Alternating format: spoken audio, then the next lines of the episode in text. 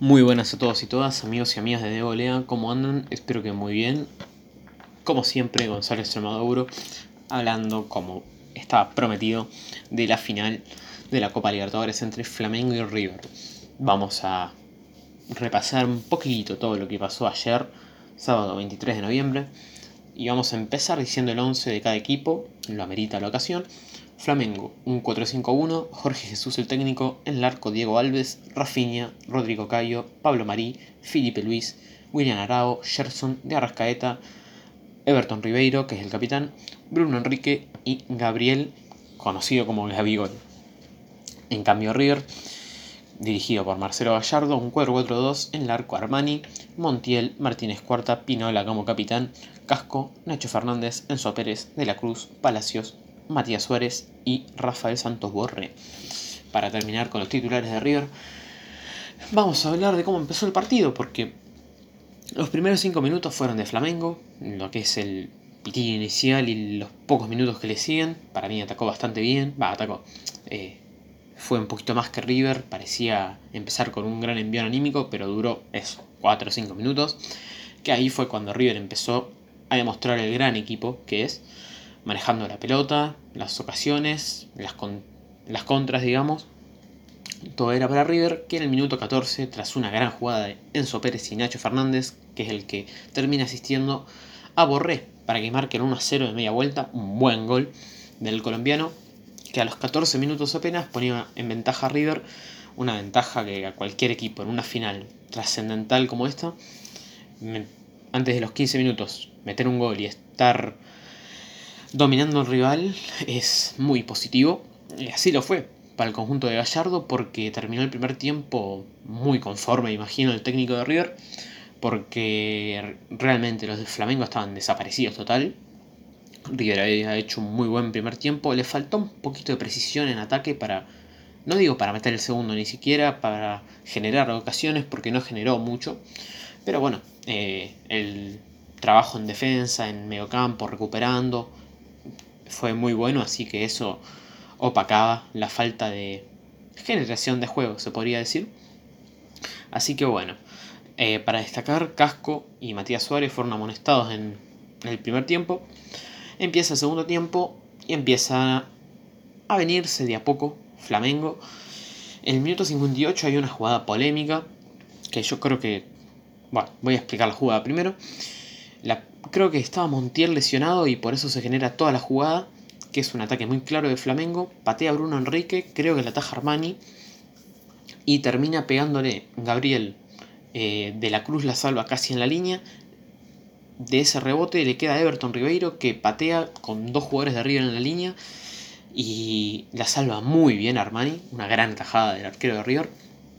Que era el empate en el minuto 58. La polémica es que cuando Gabriel le pega, eh, impacta en el codo de, la cruz.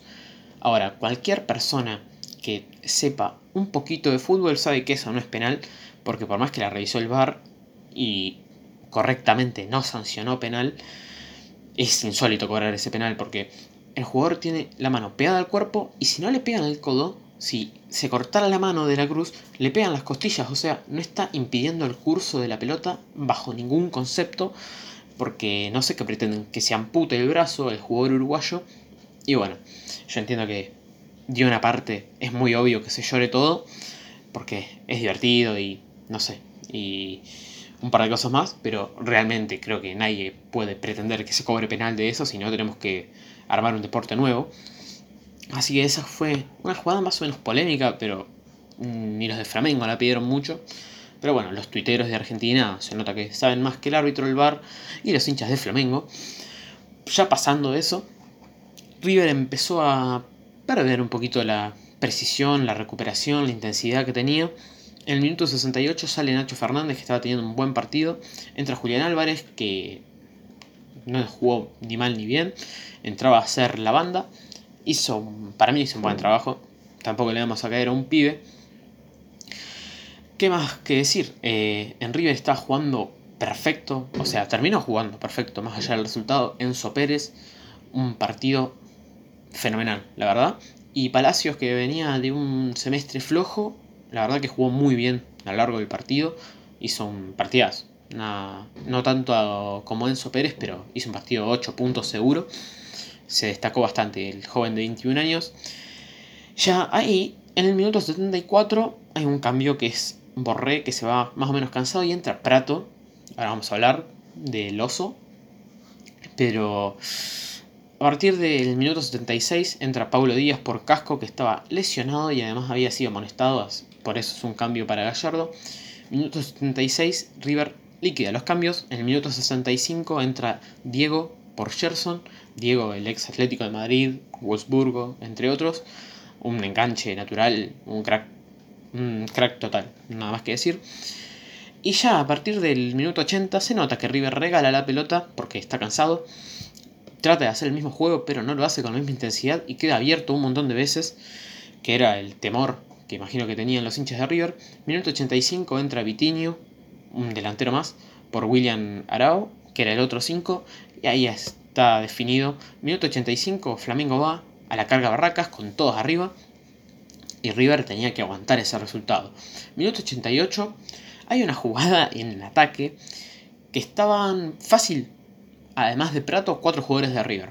¿Qué hace Prato? Perderla, con todo el equipo en ataque. Cuestión, saca un contraataque del carajo el Flamengo. Bruno Enrique, si no me equivoco es Bruno Enrique, eh, hace el pase al medio típico con Armani que no estaba en largo y Gabriel Gabigol en minuto 88 mete el empate que eh, bueno mete el empate el 1 a 1 que yo ya sé que es inchequeable pero a mi amigo le dije como está Flamengo anímicamente con este gol se lo gana en los 90 y lamentablemente para los hinchas de River, así fue, porque en el minuto 91, un pelotazo que parecía inofensivo, Pinola y Martínez Cuarta marcando a Gabigol. Pinola creo que hace un error porque la complica, la cabecea y se la deja a Gabigol, que mano a mano define contra Armani, que no podía hacer nada para mí, ninguno de los dos goles. Y en el minuto 91 pasa a ganar Flamengo 2 a 1 con dos goles en 3 minutos una lástima porque fue para mí, va, no para mí, ¿eh?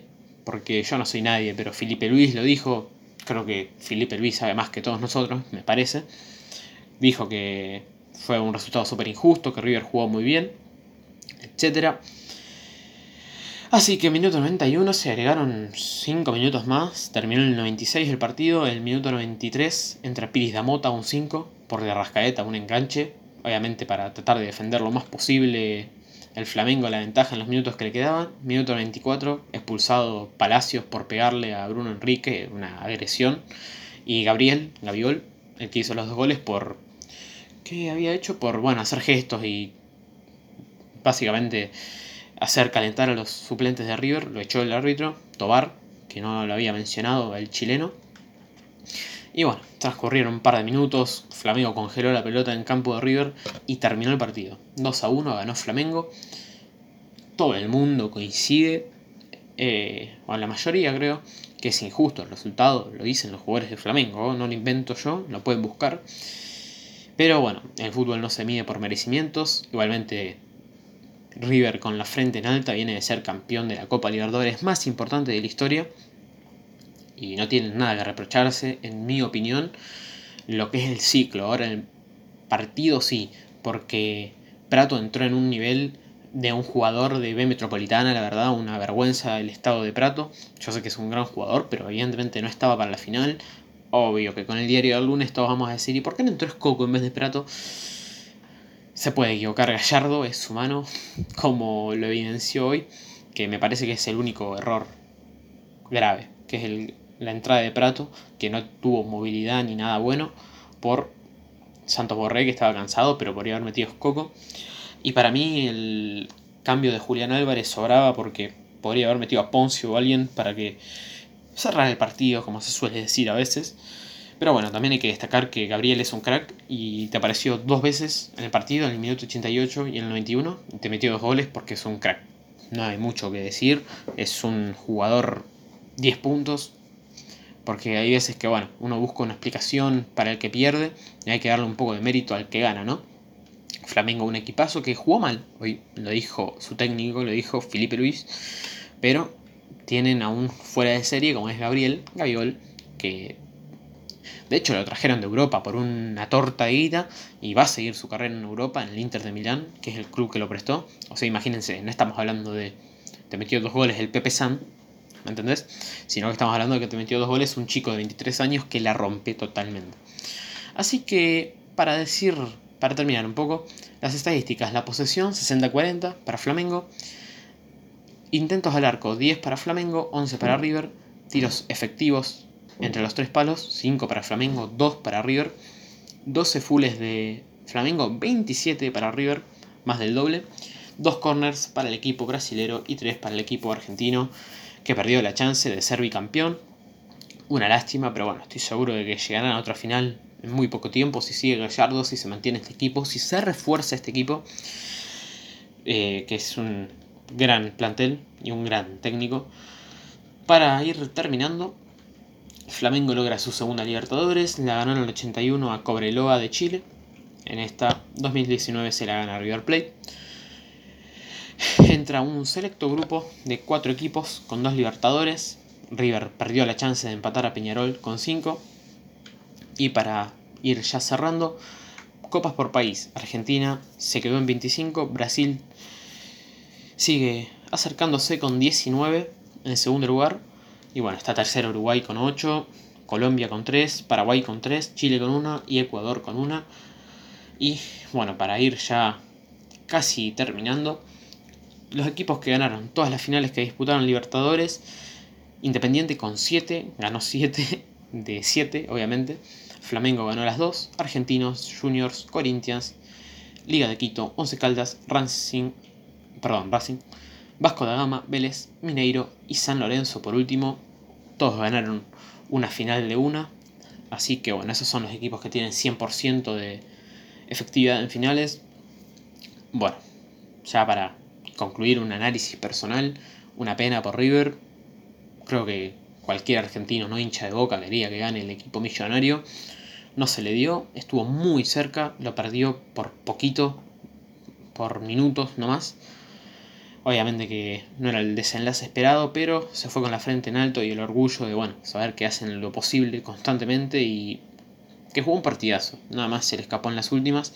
Y Flamengo, un campeón que no se le puede objetar nada, jugó mal hoy, pero, a ver, es un equipo que intenta jugar bastante ofensivo y que lo vacunó con dos ocasiones del crack que tienen. Así que chapó para Flamengo, campeón de Libertadores y fuerza para los hinchas de River, que estoy seguro de que estarán de igual manera conformes con lo que viene logrando Gallardo, este equipo, el año pasado. Y ahora tienen la final de Copa Argentina, que obviamente va a tener una previa y un postpartido, al igual que la final de la Copa Libertadores, pero para eso falta 10 días aproximadamente. Todavía no se definió la fecha. Ahora sí, para cerrar, solamente falta un participante para definirse del Mundial de Clubes, el de la Liga de Campeones Asiática. Está la final hoy a las 7 de la mañana, así que ya se está jugando de hecho.